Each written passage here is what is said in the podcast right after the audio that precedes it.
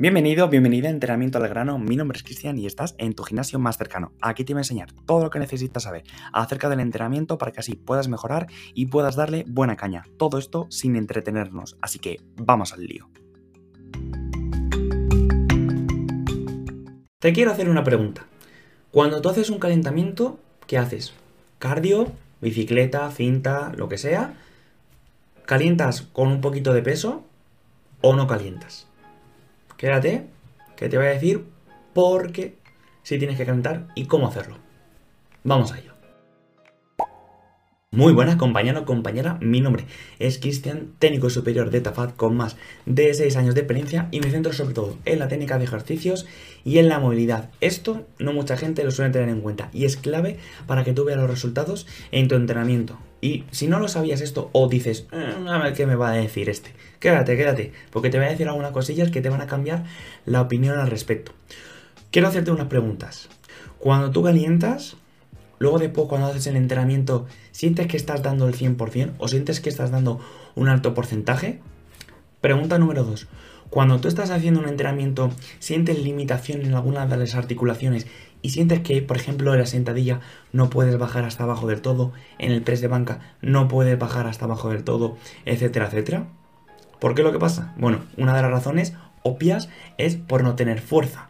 Y otra de las razones más obvias, pero que no es tan obvia para muchas de las personas es movilidad. Tú te puedes centrar mucho en la técnica de los ejercicios, pero si al final no lo acompañas con movilidad, tu técnica de ejercicio se va a quedar igual.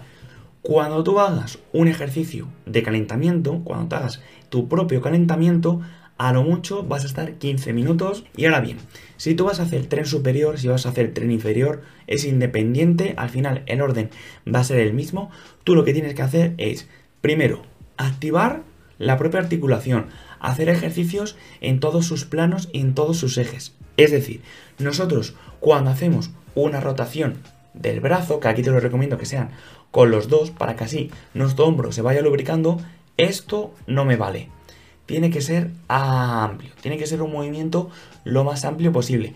A cuanto más amplio nosotros lo hagamos, luego menos nos va a costar en nuestro calentamiento. Y poco a poco, en cada repetición, si yo empiezo aquí, poco a poco, ir forzándolo un poquito más para que así pueda haber esas ganancias en el calentamiento.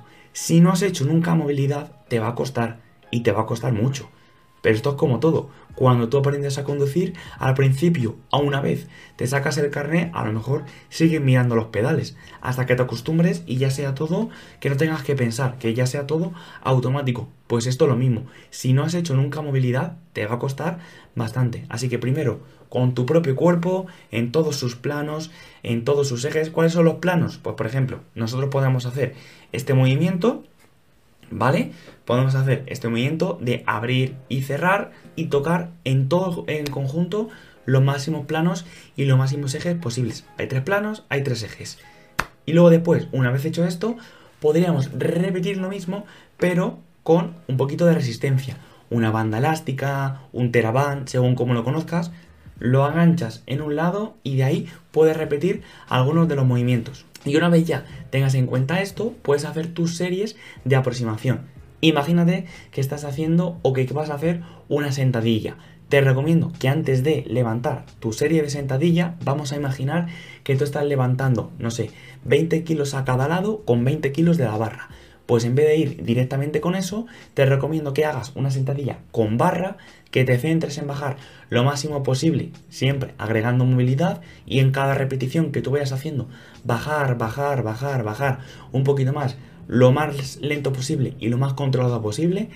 Luego después, la siguiente serie, lo que haría sería meter un poquito de peso, 10 kilos por ejemplo, en el caso de que estés con 20 kilos, 10 kilos, haces una serie igual bajando hasta abajo del todo, incluso quedándote abajo del todo y luego después subir. Y luego después ya empiezas lo que es tu entrenamiento. Vas a ver una gran diferencia entre si haces cardio o te metes directamente a hacer tu entrenamiento a que si sigues estos pasitos y poco a poco vas mejorando en tu entrenamiento y vas viendo esos cambios que quieres ver.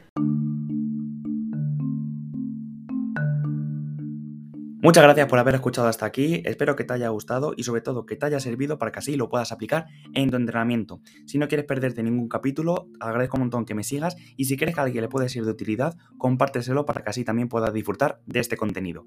Nos vemos en el próximo capítulo.